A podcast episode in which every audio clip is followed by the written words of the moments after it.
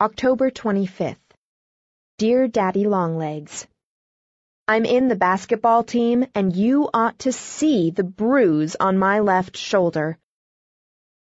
It's blue and mahogany with little streaks of orange. Julia Pendleton tried for the team, but she didn't get in. Hooray! You see what a mean disposition I have. College gets nicer and nicer. I like the girls and the teachers and the classes and the campus and the things to eat. We have ice cream twice a week, and we never have cornmeal mush. You only wanted to hear from me once a month, didn't you? And I've been peppering you with letters every few days.